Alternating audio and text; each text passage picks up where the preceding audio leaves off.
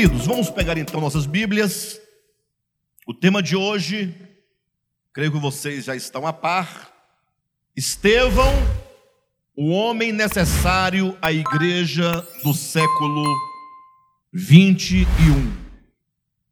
Essa mensagem, ela nasceu da reflexão quando eu então pensava, quando eu refletia, primeiramente sobre a coragem, sobre a força, sobre a ousadia que tantos homens de Deus no passado, pelo testemunho das Escrituras, tiveram.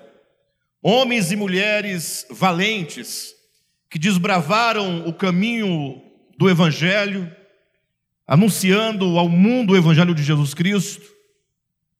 E então, comparando esse tempo, esses heróis da fé, com o povo de Deus dos dias atuais, a igreja do Senhor do século 21, mas para que fique mais familiar, com a nossa igreja, né? Falando de nós, pensando em nossas vidas, porque nós somos um povo que declara que defendemos o Evangelho. Inclusive, salvo engano, eu nunca ouvi tantos cristãos falarem que defendem o Evangelho como nesses últimos dias, até brigando com outro em defesa do Evangelho. Mas, como já dissemos aqui outras vezes, o Senhor não quer que você defenda o Evangelho deste modo, falando, brigando, confundindo, dividindo, o Senhor quer uma defesa do Evangelho como daqueles que vivem o Evangelho. Não existe maior defesa do Evangelho e dos valores do Evangelho do que alguém que vive o preceito do Evangelho, que vive a verdade do Evangelho, que viva a essência do Evangelho. O mundo precisa de uma igreja que seja de fato forte, uma igreja que compreendeu o Evangelho, que acolheu o Evangelho, que ama o Evangelho e que agora viva o Evangelho. Somente por meio do viver o Evangelho é que de fato nós faremos alguma diferença. E eu quero convidar vocês, para começar essa ministração, a abrir comigo a Escritura na segunda carta de Paulo a Timóteo, no capítulo 1, e vou ler com vocês os versículos 6 e 7. Então, somente a critério de introdução daquilo que essa noite nós vamos trazer a vocês. Diz assim o texto bíblico, queridos: Por esta razão, pois, te admoesto que reavives o dom de Deus que há em ti, pela imposição de minhas mãos.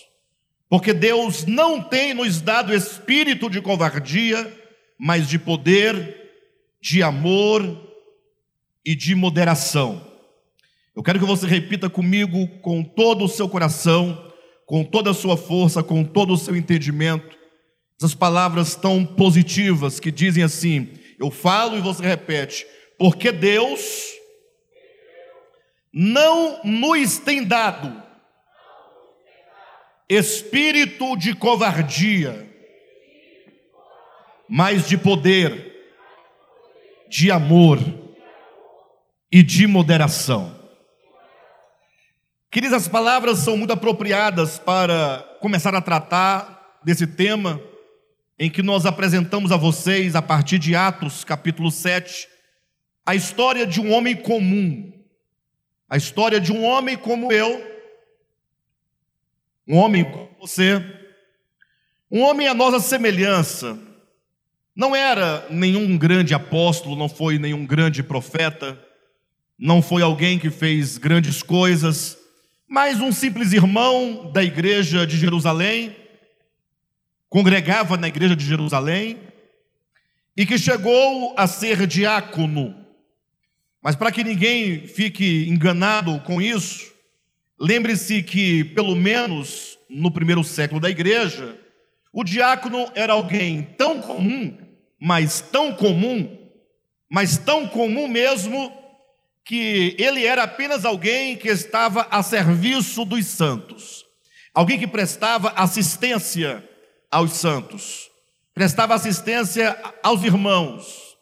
Para ser mais específico, Estevão era alguém que servia as mesas na distribuição, não é? na distribuição da refeição de daqueles irmãos que no primeiro século se reuniam diariamente para comerem juntos, para tomarem juntos as suas refeições.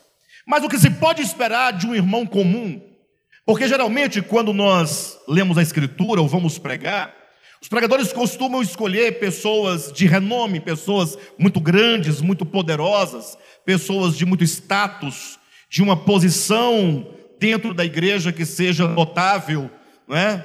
como o apóstolo Paulo, que seja o apóstolo Pedro, ou mesmo o apóstolo João, ou quem sabe Tiago, um dos grandes líderes, né? ou talvez o líder principal da igreja de Jerusalém. Mas Estevão não, era um homem comum, era um homem simples. Mas daí, quando nós lemos Atos capítulo 7, nós vemos que o poder de Deus, o poder do Evangelho, a vida de Deus, se manifesta em grande medida em todas as pessoas que creem no Senhor indistintamente. Ou seja, não há essa tal de hierarquia que muito se criou ao longo da história da igreja, em que homem de Deus é somente os apóstolos, somente os missionários, somente os bispos, né? não tem essa ideia no cristianismo, sim ou não? Mas quando você lê a história da igreja à luz de Atos dos Apóstolos, você verifica que homens como Estevão, né, como Filipe, é, não o apóstolo, né, mas o evangelista, pessoas simples eram capazes de grandes proezas. E no caso específico de Lutero, ou melhor, desculpe-me, de Estevão, é que Estevão, ele fez ou realizou a maior proeza de todas no Novo Testamento, uma vez que Estevão foi o primeiro Marte da história da igreja. Ou seja, depois que Jesus Cristo morreu na cruz, que ele foi ressuscitado, que ele ascendeu aos céus e que a igreja teve o seu início após o Pentecostes aqui na terra, Estevão foi o primeiro a ser perseguido e morto, morte de apedrejamento por parte do Sinédrio. Sinédrio era uma composição de 70 anciãos de Israel que resolviam os problemas políticos internos do povo judeu, do povo hebreu, e também resolvia problemas de natureza religiosa. Mas imaginem vocês que Estevão, homem cheio de fé, como diz a Escritura, homem cheio do Espírito Santo, ele começou a simplesmente anunciar e a pregar o Evangelho da graça, o Evangelho de Jesus Cristo, pregando ali em Jerusalém, e a pregação de Estevão logo começou a incomodar incomodar aos judeus, aos líderes da religião judaica, e assim como acusaram a Cristo e perseguiram a Cristo, também começaram a acusar Estevão de, uh, de causar desordem entre as pessoas e levantaram então algumas acusações do tipo de que Estevão era contra Moisés, Estevão estava sublevando as pessoas contra a lei de Moisés e de que Estevão não era favorável ao templo. Ora, Estevão apenas estava pregando o evangelho, então decidiram prendê-lo e levá-lo às autoridades, levá-lo ao sinédrio, para que o sinédrio o julgasse, o sinédrio pudesse decidir o que deveria ser feito com Estevão. E neste momento eu já convido vocês a refletirem comigo a partir deste ponto, porque a ministração da palavra é sempre feita apontando o ensinamento da Escritura, mas também fazendo é, um contraste com a nossa própria experiência. Ou seja, quando você ler, compreende, ou você então ouve as palavras do Evangelho, mas você traz essas palavras para si. Imagine hoje se você fosse pregar o Evangelho, e porque você estivesse pregando o Evangelho, alto e bom som, a todas as pessoas, você então fosse preso, você então fosse levado para ser julgado pelas autoridades, sejam elas religiosas ou autoridades mesmo da nossa nação. Será que você ainda continuaria a si mesmo a pregar o Evangelho? Ou você teria uma excelente justificativa e uma ótima razão para deixar de pregar? Responde aí para você mesmo. Se hoje o Rodolfo, homem jovem, novo, bonito, relativamente falando recém-casado, não é tão recém assim, mas ainda é um casal muito jovem, né? cuja experiência de matrimônio ainda não tem nem mesmo os filhos. Então, um casal relativamente né, muita vida de casamento pela frente, muitos planos pela frente. Mas como Rodolfo é um homem do Evangelho, é um homem da palavra, é um homem que ama a Deus e gostaria de comunicar Deus às pessoas, ele então começasse a pregar o Evangelho, né, seja num salão como este, seja numa praça, seja para os amigos do trabalho, seja como for, e por causa disso ele fosse preso.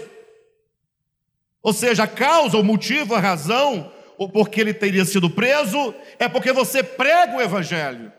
Aí eu pergunto: seria este para nós um excelente motivo, uma excelente razão para pararmos de pregar o Evangelho?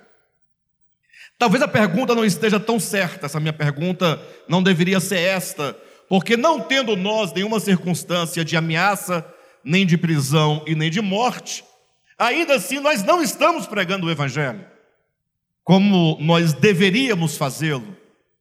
Imagine uma igreja que seja de 30 pessoas, que seja de 40 pessoas, todas pregando o Evangelho, todas anunciando que o Cristo de Deus, que se fez carne em Jesus, ele morreu na cruz do Calvário, abriu um novo e vivo caminho, e anunciando que ele está vivo, porque ele ressuscitou, e ele está agora entronizado à direita do Pai, e a todos os homens agora é pregado o Evangelho para que se arrependam dos seus pecados e se coloquem debaixo do senhorio de Jesus Cristo.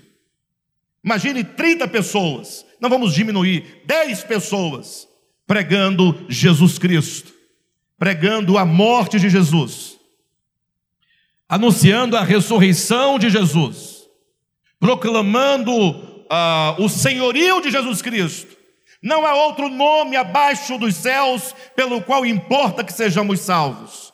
Todos precisam se voltar para Jesus, se voltar para o Cristo de Deus e arrependendo-se dos seus pecados, da vida individual e egoísta que vive, se voltar para o Evangelho, para os ensinamentos de Jesus e tomá-lo e recebê-lo como Senhor de sua vida, para que Ele governe a sua vida, governe o seu coração, governe seus caminhos, governe o seu falar, governe o seu viver governe a sua casa, governe os seus relacionamentos.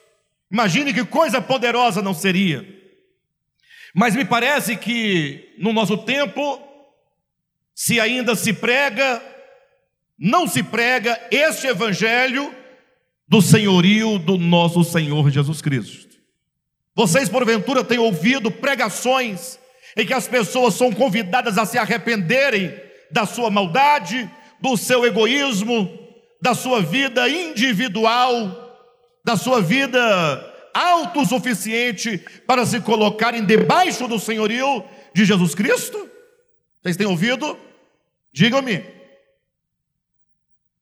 O que nós ouvimos hoje aqui na canção, uma canção que diz claramente que quem antes ou quem ontem era servo, agora acha-se Senhor, e diz a Deus como ele deve ser, como ele deve fazer. É o que nós temos visto nos dias de hoje. Mas alguma coisa, ou algumas coisas certamente devem ser a razão porque hoje nós, no que tange a pregação do Evangelho, nós somos covardes. No que tange a pregação do Evangelho, nós somos fracos. Não temos nem o desejo, nem a força, nem a coragem, nem o ímpeto de anunciarmos o Evangelho puro, como ele é e como ele deve ser, segundo consta no Novo Testamento. Estevão, ele se levantou e se pôs a pregar. E ele foi preso porque pregava o evangelho. E foi levado ao sinédrio. E chegando no sinédrio, deram-lhe a palavra para que ele pudesse se explicar. Talvez pensassem agora, dando a ele a chance, diante do sinédrio das autoridades judaicas, as maiores autoridades judaicas, quem sabe ele não se retratasse e dissesse: Olha pessoal, vocês não estão entendendo, as coisas não é bem assim como disseram para vocês. Na verdade, eu estava ali falando, alguém me entendeu equivocadamente, né? Mas é certo que nós devemos sim manter os preceitos judaicos, manter-nos sujeitos à lei de Moisés, dar continuidade a todo o Antigo Testamento. Ele poderia simplesmente agir dessa maneira, mas Estevão era homem de verdade. Estevão era homem de fé. Estevão era homem de coragem. E agora, diante do sinédrio, ele se pôs a dizer, e se pôs a falar, dizendo: Ouvi, irmãos. E aí ele começa uma longa prédica, a começar lá de Abraão. Ele vai contando e narrando toda a história do povo de Israel, passando por Abraão, passando por Moisés, passando por toda a história do povo de Israel, até então, quando ele chega no versículo 48, ele começa a abordar os pontos essenciais da sua mensagem. Atos capítulo 7. É bom que nós leiamos aqui o versículo 44 em diante, quando diz: Palavras de Estevão para os poderosos do Sinédrio, ele diz: O tabernáculo do testemunho estava entre nossos pais no deserto, como determinar aquele que disse a Moisés que eu fizesse segundo o modelo que tinha visto, o qual também nossos pais, com Josué, tendo-o recebido, o levaram quando tomaram posse das nações que Deus expulsou da presença deles, até os dias de Davi. Este, Davi, achou graça diante de Deus e lhe suplicou a faculdade de prover morada para o Deus de Jacó, de construir o templo, né? Versículo 47: Mas foi Salomão quem lhe edificou a casa. Então a mensagem dele começa em Abraão e vai exatamente até o templo construído por Salomão. E é nesse ponto da construção da casa do Senhor, da construção do templo em Jerusalém, né? é aqui que, que acaba basicamente toda a explanação que ele vinha fazendo. Até aqui nenhuma advertência, até aqui nenhuma aplicação. Na verdade, todo o seu sermão era, começando em Abraão, eu quero chegar ao ponto máximo, ao ponto essencial da fé dos judeus, que é o templo. Por quê? Porque o templo é a síntese. No templo nós temos a síntese da, de toda a lei de Moisés. O templo é a síntese de todas as leis cerimoniais. Era no templo em que estava também a lei dos dez mandamentos. O templo era considerado sagrado.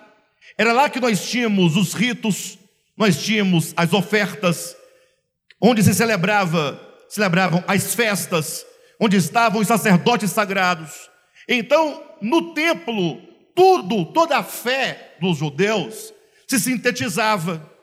E, portanto, quando ele chega no templo, porque até agora toda a sua descrição, a sua pregação era apenas trazendo a história de Abraão até o templo, até agora ninguém entendia onde estava o problema da doutrina ou da mensagem de Estevão, e neste ponto então é que Estevão diz as palavras do versículo 48: Entretanto, tudo o que ele disse para trás, de Abraão até o templo, eram coisas que se podia ouvir sem muita novidade.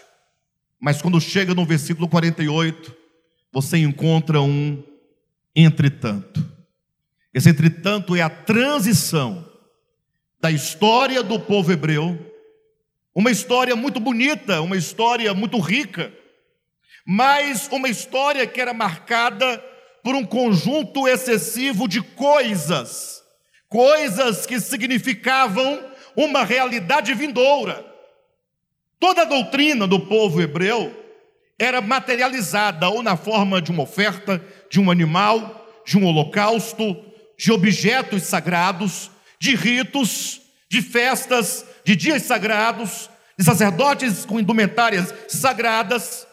Porém, quando chega nesse ponto culminante do templo, ele diz: Entretanto, não habita o Altíssimo em casas feitas por mãos humanas, como diz o profeta, versículo 49 o céu é o meu trono e a terra o estrado dos meus pés. Que casa me edificareis, diz o Senhor, ou qual é o lugar do meu repouso? Não foi porventura a minha mão que fez todas estas coisas? E aqui é o primeiro ponto que eu quero que os irmãos reflitam comigo, que os irmãos anotem. Estevão, primeiramente, denuncia o fim da religião rudimentar. Quando chega no templo, ele diz: Entretanto, é importante que todos saibam que o Deus eterno, Criador de todas as coisas, aquele que criou os céus, que criou a terra, que criou os mares, que criou os homens, que criou todo o universo, aquele em quem o universo existe, aquele que é maior do que todas as coisas, ele não habita em santuário feitos por mãos humanas. Irmãos, essa palavra foi como que um golpe no coração dos religiosos judeus. Porque os judeus tinham o templo sagrado como o seu tudo, tudo estava ali. É tão verdade que o próprio Jesus, antes de morrer, ele havia dito acerca do templo que não ficaria ali pedra sobre pedra que não fosse derrubada. Ou seja, Jesus também toca no ponto crucial porque o templo era o tudo para o povo de Israel. Isso porque no templo todas as coisas religiosas estavam presentes, era ali que elas ganhavam sentido, era ali que aconteciam os ritos, as ofertas, as festas e tudo mais. E agora, de repente, alguém dizer que Deus não habita em santuário feito por mãos humanas? Em outras palavras, é como que dissesse: todos vocês devem saber que tudo o que outrora estava no templo, ou que o próprio templo e todas as coisas que a ele se referiam, perdem completamente a sua vigência, porque agora toda a realidade se encontra em Jesus. Em outras palavras, abandonem esse templo. Ele não tem mais serventia, ele não tem mais validade. Nada que se realize, que se faça é, em referência a esse templo tem valor espiritual diante de Deus, uma vez que agora o verdadeiro templo é o próprio Cristo de Deus que se fez carne, e o verdadeiro templo são todos aqueles que creem na pessoa de Jesus Cristo. O que, que vocês acham que os judeus pensaram naquele momento? Este homem está louco. Não é sem motivo que, por causa desta mensagem, foi que eles se enfureceram e pegaram em pedras para apedrejá-lo. A pergunta que alguém faria, ou que pelo menos deve fazer, é: essa história, Alexandre, ela é muito bonita e ela é muito interessante.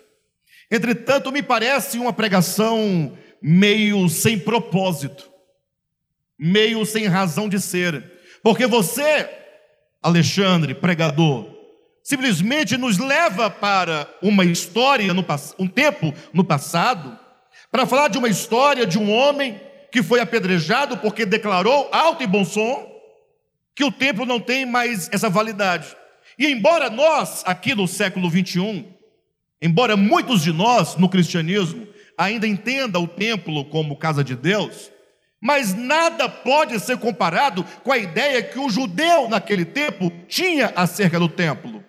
Ou seja, nenhum cristão, hoje em dia, ficará profundamente magoado, machucado, irritado, aborrecido com você, como ficaram os hebreus daquele momento, naquele tempo. Então, talvez por essa razão vocês digam: essa mensagem não tem propósito, porque nós, sobretudo nós do DEVAP, nós não temos esse problema. Todos nós aqui sabemos, todos sabem que Deus não habita em santuários feitos por mãos humanas. Mas eu quero que os irmãos façam a seguinte correspondência: para os judeus daquele tempo, o templo se tornara um grande problema. Por quê? Porque o templo estava suplantando o lugar das realidades espirituais de Cristo Jesus. Quem era ali a concorrência de Jesus Cristo? Senão o templo. Porque se o templo perde a sua vigência, e as pessoas, ao invés de irem a Jesus, elas ficavam com o templo e achando que estavam assim agradando a Deus. Então, o grande concorrente de Jesus, das realidades espirituais, era o templo.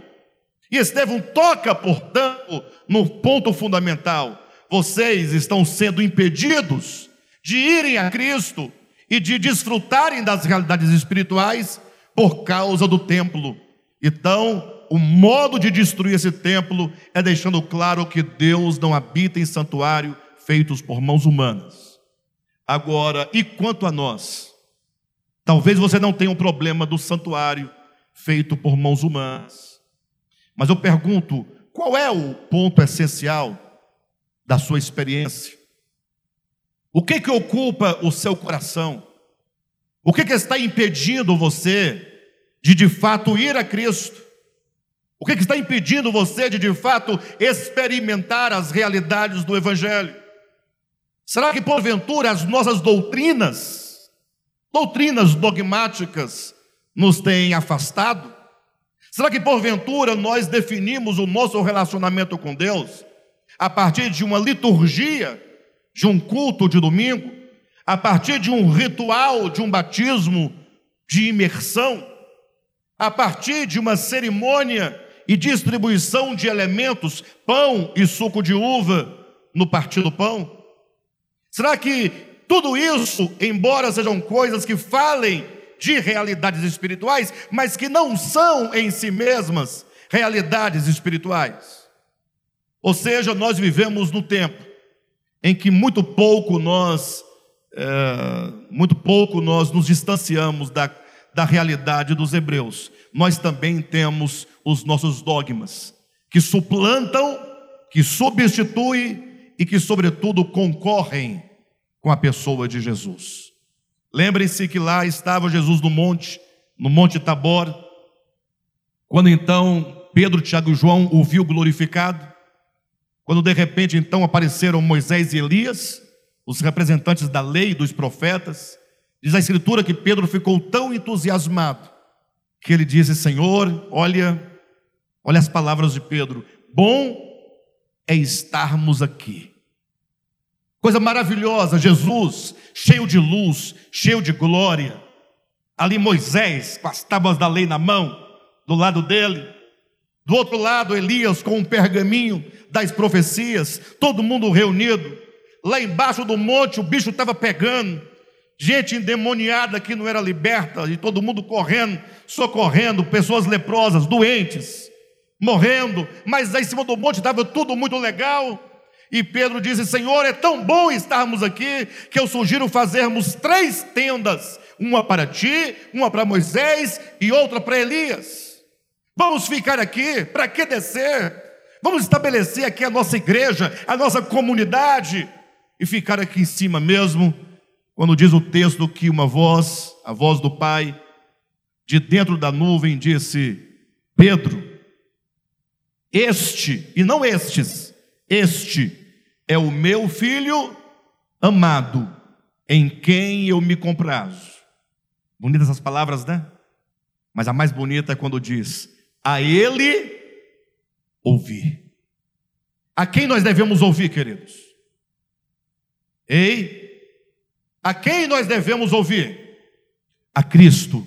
A este ou a ele ouvir. E o texto conclui dizendo que tão logo Moisés e Elias sumiram e eles, os apóstolos, Pedro, Tiago e João, viram somente o Senhor. Ou seja, a nossa fé é o próprio Cristo. Ele é a nossa fé. Cristo é a nossa, é o nosso tudo. Ele é a nossa santificação, ele é a nossa redenção, ele é a nossa salvação, ele é a verdade, ele é o caminho, ele é a vida. Por isso que Paulo, em 1 Coríntios, disse que ele, Paulo, como prudente construtor, lançou o fundamento, a saber, Cristo Jesus. Ele é o fundamento. Em seguida, ele diz: E ninguém pode lançar outro fundamento além do que está posto, o qual é Cristo Jesus. Então, hoje eu vejo que nós nós ainda temos muitas coisas dentro de nós, dividindo o lugar com Cristo. Se para os judeus era apenas o templo, tirando o templo deles tudo se resolveria, ou tirando o templo do coração tudo estaria resolvido, nos nossos dias nós temos muitas coisas que estão nos atrapalhando dentro do nosso coração, disputando lugar e disputando espaço dentro de nós com Jesus Cristo.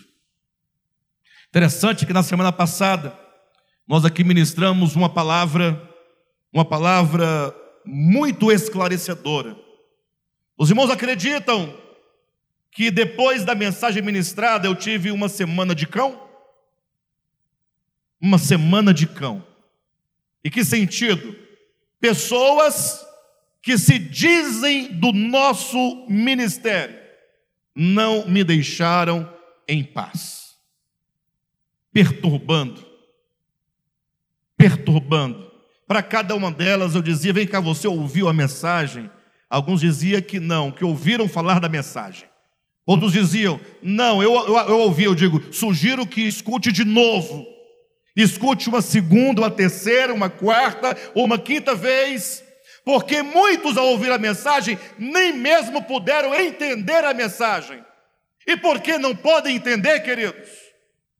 Porque nós ouvimos uma mensagem, me parece muito clara, dita com todas as palavras, com todas as vírgulas, com todos os apóstolos, com as explicações, com as fundamentações, e muitos não a entenderam, ou fingiram não entender, ou não quiseram entender.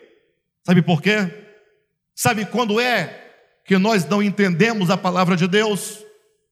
Basta você ler na parábola do semeador, quando o nosso coração ou no nosso coração há coisas estranhas, como caminhos, pedras e espinhos. Quando outras coisas estão aqui no coração impedindo a simplicidade da fé, de simplesmente ouvir o Senhor, porque o que nós dizemos demais aqui na mensagem, faça em síntese, ou uma síntese da mensagem da semana passada. Quem seria capaz, em uma frase, falar qual é a síntese da mensagem da semana passada. Numa frase: Jesus Cristo é o nosso Senhor. Foi isso que foi dito. Mas ainda assim me reprovaram, me criticaram, me chamaram de canhoto, me chamaram de anti-horário, me chamaram de esquerdista. Agora vocês não vão acreditar. Quando me chamaram de esquerdista, eu falei: Meu Deus do céu, será que porventura eu falei alguma coisa, deixei escapar algum espírito de esquerdista? Eu vou rever a mensagem e fui ouvi-la agora pela terceira vez. E aí foi então que eu percebi que a falha foi na minha leitura do comentário que me mandaram. A pessoa fez o seguinte comentário e passou despercebido porque você parece ser esquerdista, porque você falou sobre os pobres.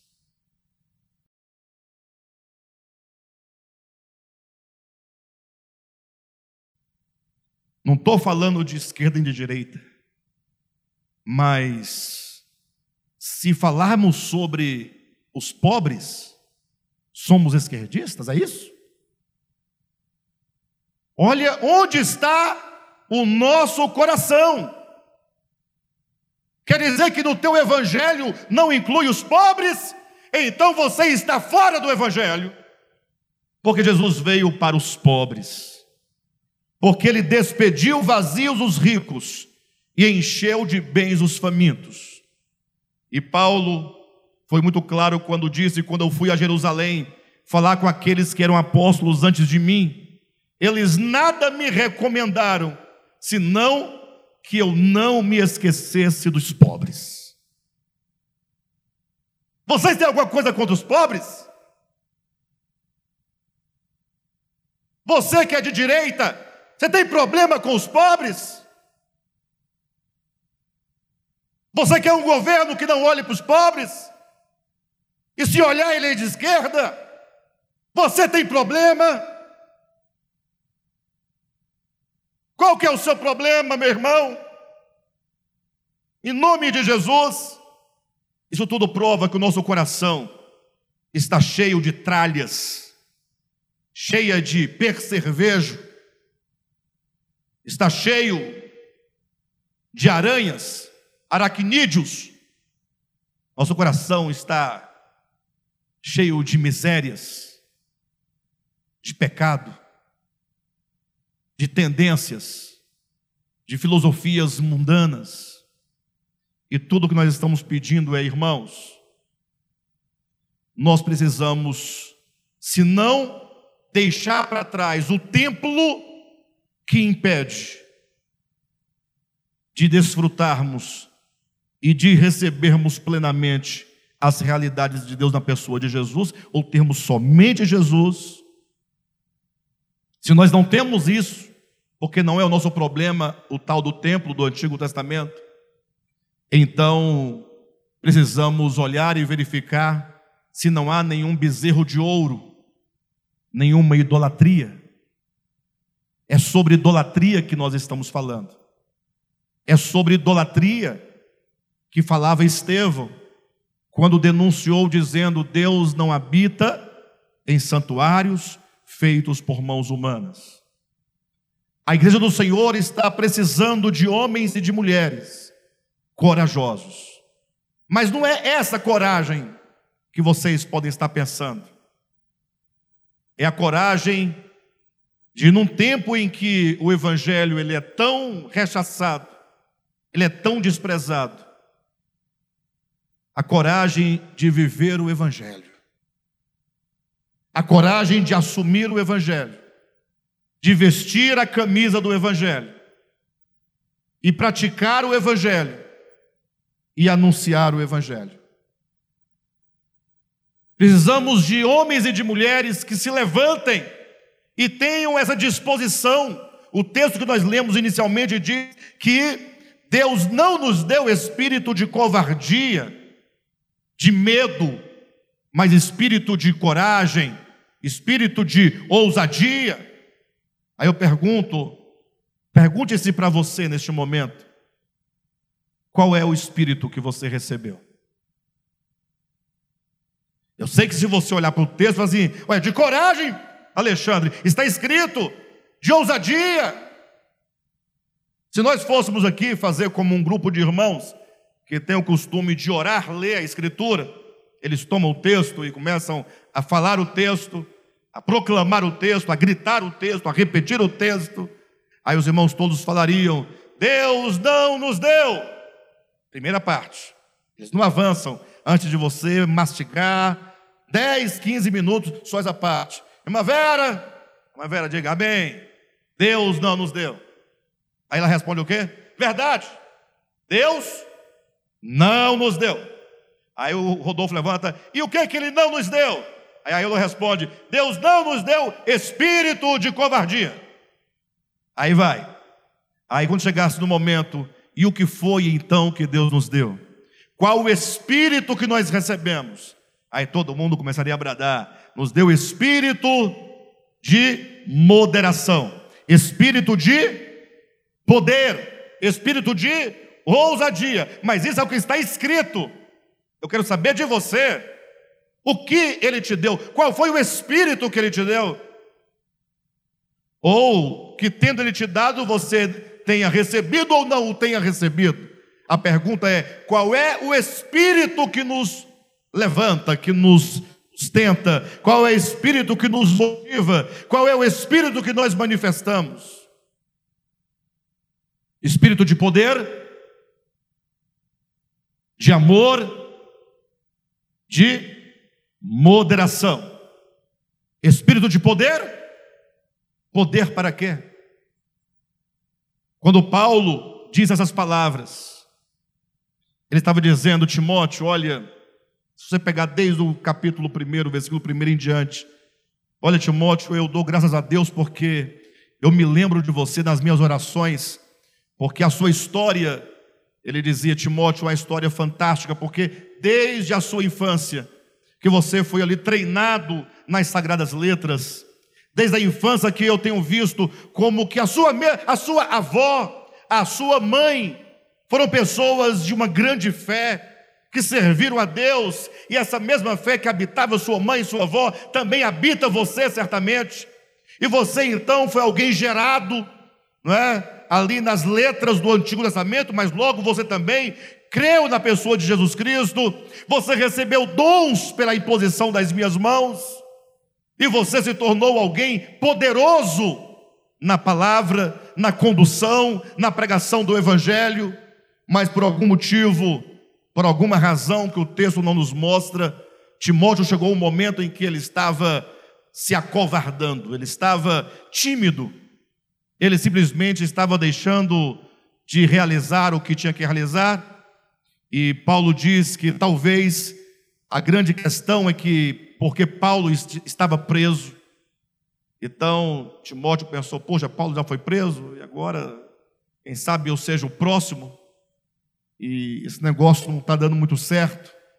E Jesus, que é poderoso, que é vivo, que está ressuscitado, que tem todo o poder, não faz nada, não se manifesta, não acontece nada. E Timóteo foi ficando tomado de um espírito de covardia. E Paulo diz: Olha, reavivas o dom que há em ti. Ou seja, reassuma o lugar. O convite é que nós, por um momento, entendamos que por muito tempo nós nos deixamos acovardar. E não foi porque iriam nos prender ou nos apedrejar, mas simplesmente por causa da nossa própria comodidade, da nossa própria carne dos nossos próprios prazeres. Ou seja, covardemente nós vamos deixando de lado aquilo que deveríamos fazer e realizar, simplesmente para ter uma vida mais cômoda, uma vida descomprometida. Então, Paulo diz: o espírito que Deus nos deu foi um espírito de poder. Então, levanta, retoma as tuas atividades, e não se entristeça e nem se envergonhes do encarcerado que sou. Não te envergonhes do Evangelho, mas se levante, viva o Evangelho, pregue o Evangelho. E foi por causa desse espírito de ousadia, de coragem e de poder, foi então que Estevão, tendo anunciado o fim legal e toda a vigência do templo. Foi por esse motivo que ele foi apedrejado. E sendo apedrejado, diz o texto bíblico, que ele então, erguendo os olhos, ele viu a Jesus em pé, à direita do Pai, isto é uma visão, mas é como que dissesse: vocês podem até tirar a minha vida, mas neste momento, aquele que está assentado à direita do Pai, ele se levanta para me receber. Primeiro Marte da história. Alguém que, a despeito de perder a própria vida, não hesitou em nenhum momento, em nenhuma circunstância, nem diante da feição raivosa, muito menos quando pegaram nas pedras e atiraram nele. Estevão é um exemplo para todos nós. O nosso maior sonho, irmãos, para ser mais preciso, o meu maior sonho. E acredito que antes de eu morrer, eu verei isso. Não sei como Deus o fará, mas Ele fará. E isso porque eu acredito piamente Vou dizer já, já qual é o meu sonho, o meu desejo que eu ainda o verei realizado. Acredito que desde a minha infância, minha infância, que Deus já usava os meios mais diferentes para falar comigo, dizendo qual seria a nossa missão aqui na terra. Desde a infância, desde sempre. Deus falou diversas vezes, de diferentes maneiras, e desde a infância que Ele incutiu no meu coração um desejo profundo de pregar o Evangelho de Jesus Cristo. Eu me recordo, os mais velhos e bem mais velhos vão se lembrar que uma das músicas, porque antigamente eu cantava na igreja, né? Até aqui na nossa eu cantava também quando não tinha os cantores. Então não tinha os cantores, só tinha nós. Aí eu cantava, né? Mas lá atrás, na década de 80, sobretudo na década de 80, 84, 85, 86, 87, eu era tomado de, uma, de um desejo profundo e eu cantava na igreja uma canção chamada ela chamava o desejo missionário. Quem conhece? Os mais velhos assembleianos vão se lembrar. Em tom menor, Senhor, tu sabes do anelo que há em minha alma. Quem conhece? É como fogo bem aceso em meu coração. Senhor, pergunto, por que é que eu não posso andar pelos países deste mundo perdido? Eu quisera, vocês sabem, eu quisera, Senhor, ir a proclamar mesmo aqueles quase mortos, sem saber que há um Deus. Eu quisera, eu quisera anunciar. A segunda parte, somente tu conheces os meus problemas. Somente tu, Senhor, me ajudará porque sei que em ti vivo, tudo em mim podes fazer. Irei, Senhor, aonde me. É exatamente isso.